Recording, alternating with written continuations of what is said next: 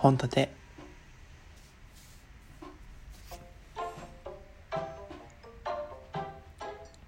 どうも。この前1円でカニを食べてきました。建前全力で生きてる男は本音で喋るラジオ。略して本立て今日も一日よろしくお願いします。あの GoTo がありますよね。GoTo トラベル。東京が、えー、っと範囲の中に入るということで話題になってますけど、まあ、それはあの自分の地元でも GoTo があったりとかあとは地元の割引みたいなのもねたくさん出てるようなご時世なんですけどその割引プランを使ってですねなんとあのちょっと市かな？その都市その都市のあの市長のえー、っと計らいで5000円分の、え、補助をつけてあげますよっていうプランが出てでそれにあやかってそのそこの市で一番でかいホテルがですね5001円のプランを立てたんですよ。でえー、っとまああの県内の人であればその割引使えるので1円で泊まれますっていう風なプランができたんですね。で早速俺行ってきて。で、まあ、1円で泊まれるって言ってもねあのいろんなものがあってさまあ、大体ビジネスホテルみたいな感じの、まあ、2つベッドが並んでるようなところの部屋、まあ、割と広いような感じの部屋でかつご飯も3種類和洋中とバイキングが選べますって。でバイキングがそのカニ食べ放題だったんですよ。でもうね怖くなっちゃってさもうねカニ食べ放題だしもういろんなその何バイキングの料理もすげえ豪華なの。あのその旬の食材とかも全部集めてるような。めちゃくちゃ不安になっちゃって係員さんに聞いちゃいました。これ1円で食べれるんですか？って。貧乏人草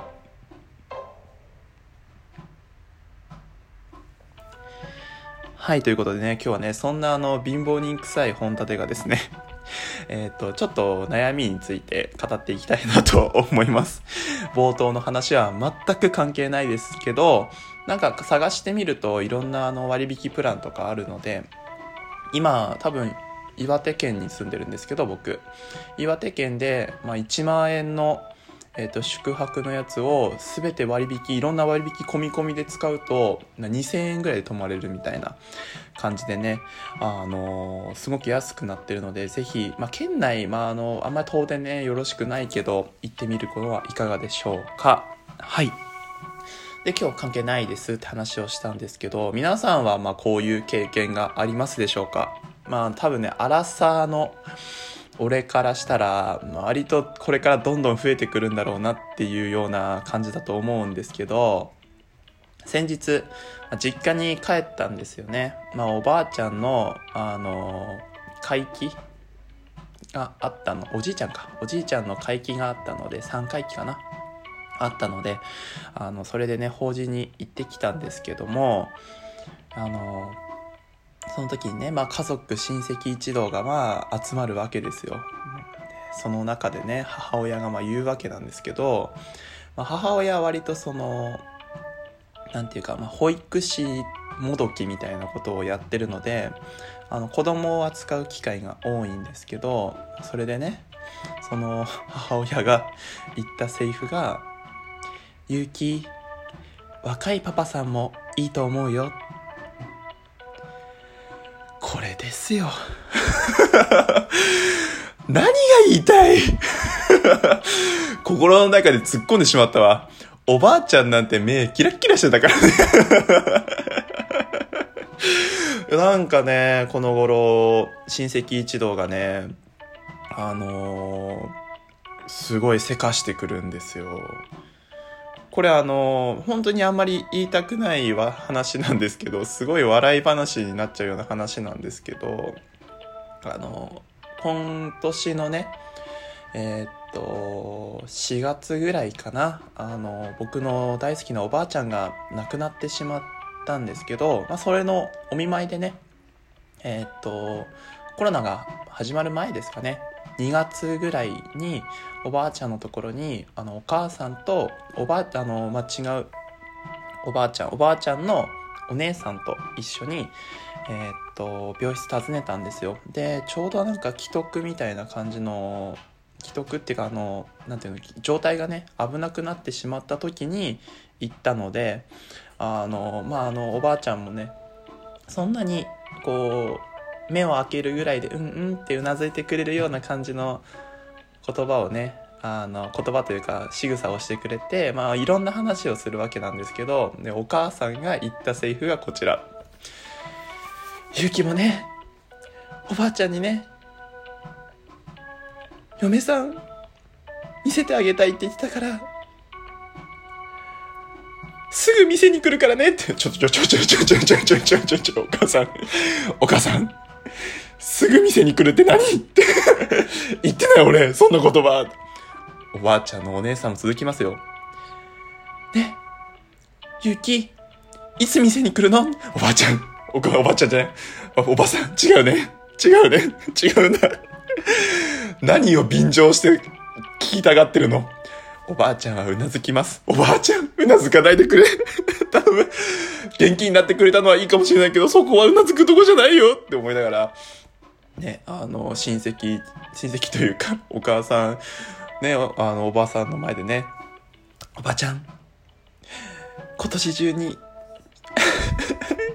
嫁さん、店に来るからねって。そんな予定ないやろ。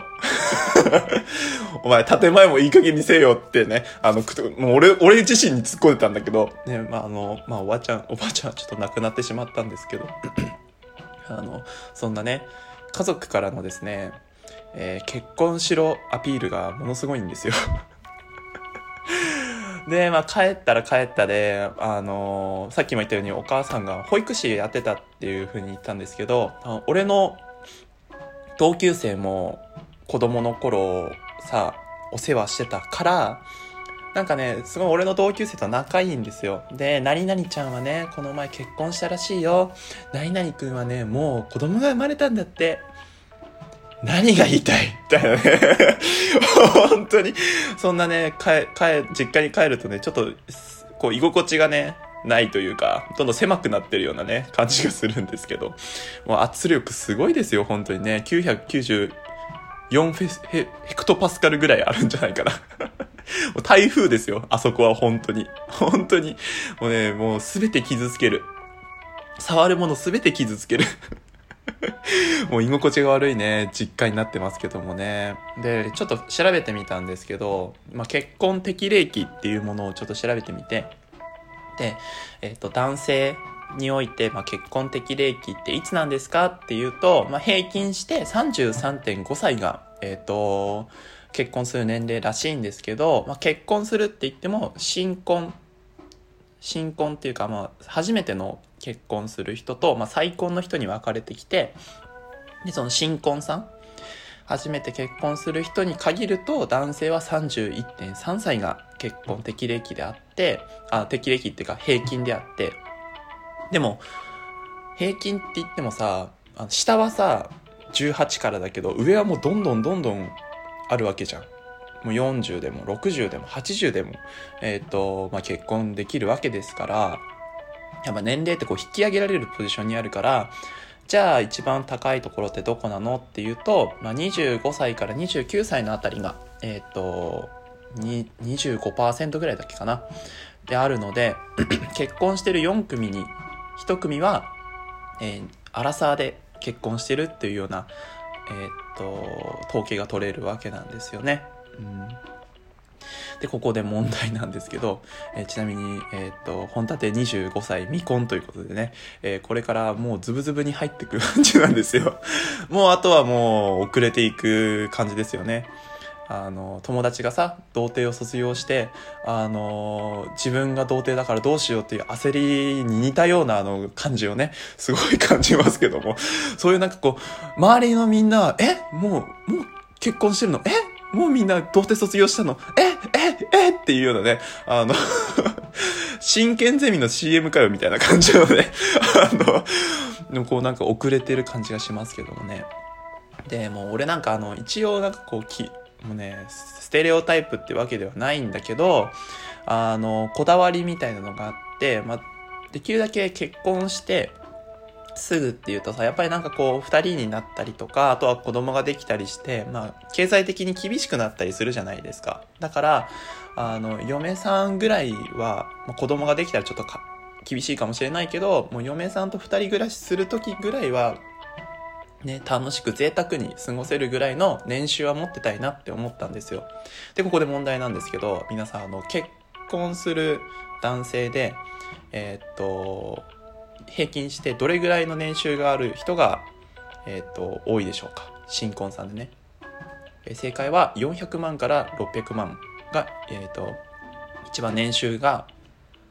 それぐらいの年収がある人が、こう結婚してる割合が大きいってことだったんですよね。ああ、じゃあまあ俺も全然いけるなって思ったんですけど ある記事を見て、なんか、年収600万じゃ結婚しませんっていうようなね、そういう記事があったんですよ。女性ってなんやねん 結局金やないかい。なんか悲しくなってくるわと思って、皆さんね、えっと、年収600万あっても結婚できないそうなので、えっと、お金を貯めてね、えっと、上納金を持って、えっと、プロポーズするのはいかがでしょうか？ちなみに僕は結婚する用事はありません。新婚さんに60万あげる？国？は？そんなことをね、言ってるとね、国に怒られるから。60万もらえるから結婚しますっていうやつなんてよらんやろって思いながらね、あの、あれを見てましたけどもね、皆さんは結婚に対してどういう思いを抱いてるでしょうか？ちなみに、女性の人がね、聞いてたら、まあ、どれぐらいの人と結婚したいなって思いますでしょうか？あの、年上の人でもね、全然 OK だよっていう人が一人でもいたら、僕は嬉しいです。はい。気持ちが楽に人生過ごせます。その他お題待ってます。あの、お便り箱ついてますので、えっ、ー、と、ぜひ応募してください。はい。えー、次はお便り会になります。ありがとうございました。バイバーイ。